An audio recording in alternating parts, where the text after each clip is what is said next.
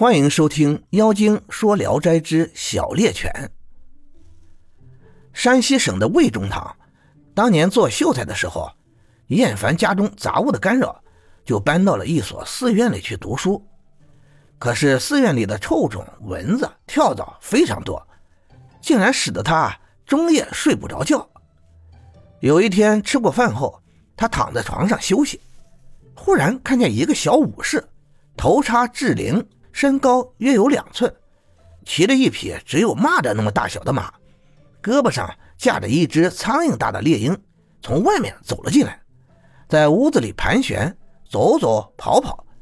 魏中堂正看得出神，忽然又进来一个小人，穿戴和前一个武士一样，腰中扎着小弓箭，牵着一只蚂蚁大小的猎犬。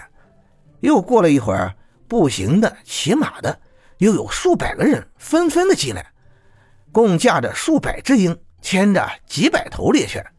只要有蚊蝇飞起来，小武士们就放鹰腾空扑击，全都杀死。小猎犬则是跳到了床上，爬到了墙壁上，搜吃跳蚤、臭虫。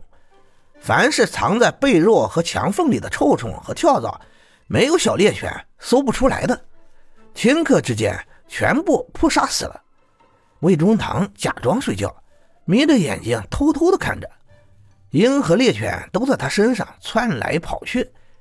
接着，一个身穿黄衣服的人，头戴着平天冠，好像是大王，登上了另外一张床，把马拴在了席子上。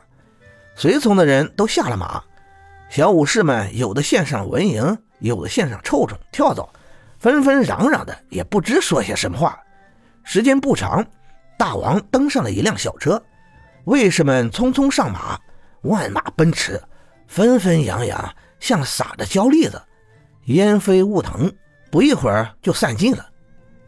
魏忠堂看得清清楚楚，又惊骇又诧异，不知道他们是从哪里来的，急忙穿上鞋子，偷偷往外看，已经无影无踪了。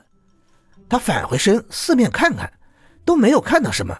只有墙壁上的砖上，竟然遗留下来了一只小猎犬。魏忠堂急忙捉住它。小猎犬很是温顺。魏忠堂把它放在砚台的匣子里，反复把玩。见它的毛啊极细而且柔软，脖子上还有个小环。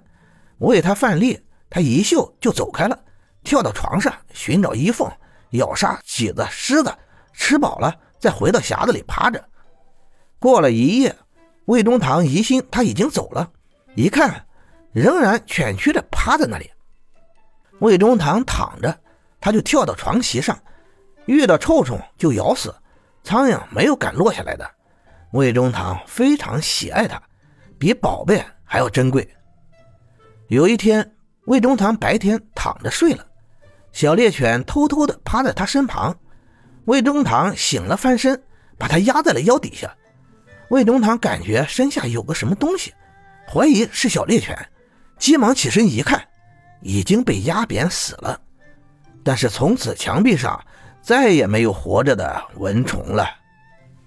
感谢您的收听，您的支持是我持续创作的最大动力。如果喜欢，请关注订阅。朋友们，我们下集再见。